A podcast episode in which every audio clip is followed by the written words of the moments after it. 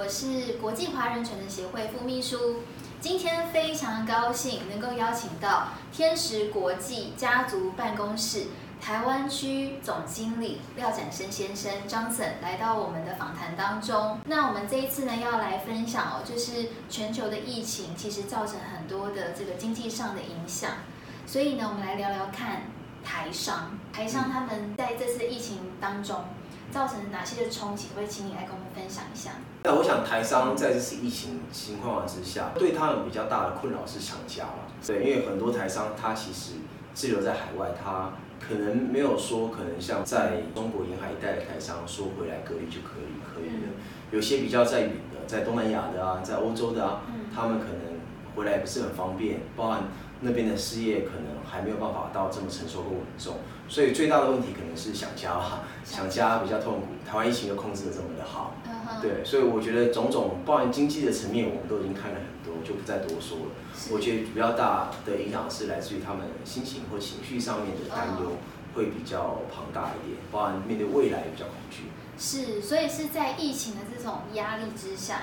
产生了就是思乡之情，所以想要回来。就是重新的这个发展也好啊，或者是退休也好，或者是有一些可能传承上面的议题产生了。那针对这些问题的话，可不可以请你给我们一些深入的建议跟分析？对，因为其实你想想看，我们台商大概什么时候开始在全球活络？大概在九零年代，等于是有很多台商的第一代，他们已经离乡背景了将近三十年了。那当然在这疫情之下，又觉得哎，台湾疫情防疫做得这么好。那我过去做的产业都是一些传统产业，我的人口密度很高，尤其在中国的这些很多台商，他现在人工成本越来越高了，那他就要面临一个想法，我要不要迁厂去越南？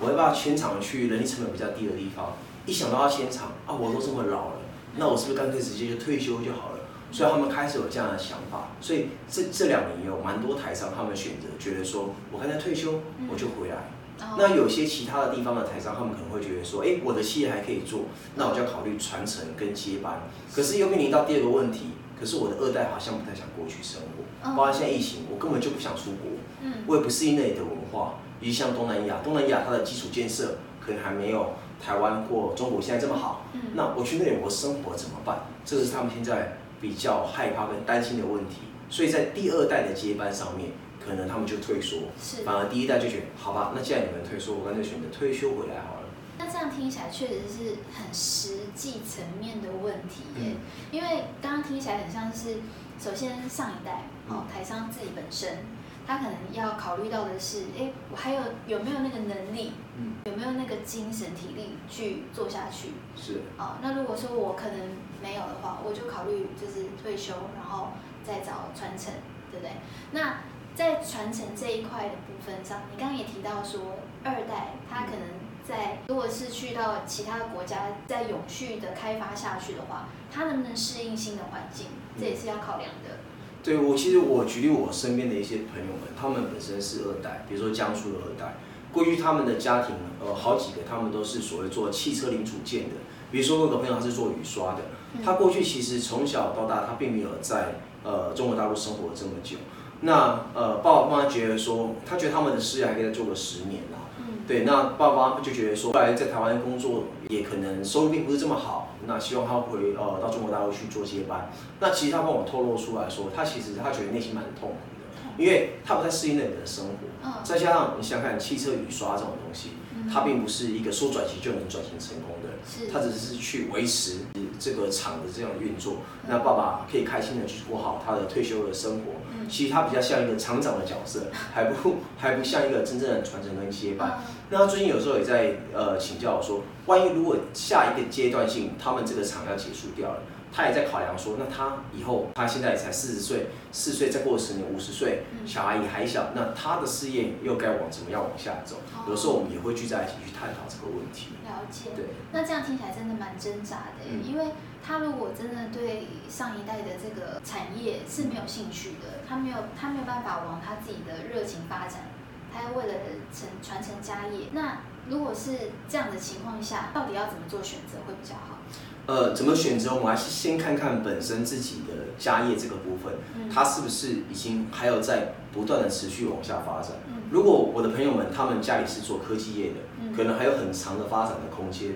我相信他们还可以继续往下做，而且全球有很多专业的经理人。但是可能比较像这种传统产业、纺织业啊、汽车零组件这样子类别的东西的话，他可能想不到一个转型的一个方式。那我会比较建议他们是，未来他们还是拥有很多的资产。他们可以从一个企业家的角色慢慢转变为专业投资人的角色，把自己的财富先管理好，然后就可以让他们自己未来的生活可以有更好的一个优渥的生活也好，或者是有更进一步的打算，或重新再创业的一个方向，我觉得是一个不错的选择。那你刚刚提到说，就是要转型成为专业的投资人的角色，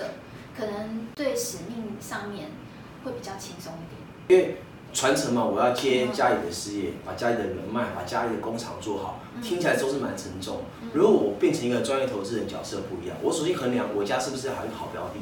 如果我家不是一个好标的，为什么我要继续往下永续经营下去呢？是。但是我家里的财富可能需要再往下走下去。那我家里的财富往下去，我只要找专业的人来做，因为我是一个专业投资人嘛，所以我会大胆的去找一个专业经理人来去进行家业的一个传承。又或者是说我把自己培育成一个专业的经理人。或者是说我找我内部的呃专业的经理人提拔起来，来去做一个接班的动作。当然，我今天我是一个专业投资者，我就知道我有很多的工具。我如果把我的股权跟我的所有权跟经营权把它分开来，是这样我会比较安心，知道说，哎，有人帮我把家里的事业工厂管得好好的。那我是一个专业投资人，我看看报表，我可以等待他们来跟我去做一个报告。那我就可以很轻松的做我其他想做的事情，或是让我自己的家庭能够过得更和谐，家业也可以得到有序的经营。哎，那你这样刚刚分享起来，我听到一个重点哎，就是专业的经营团队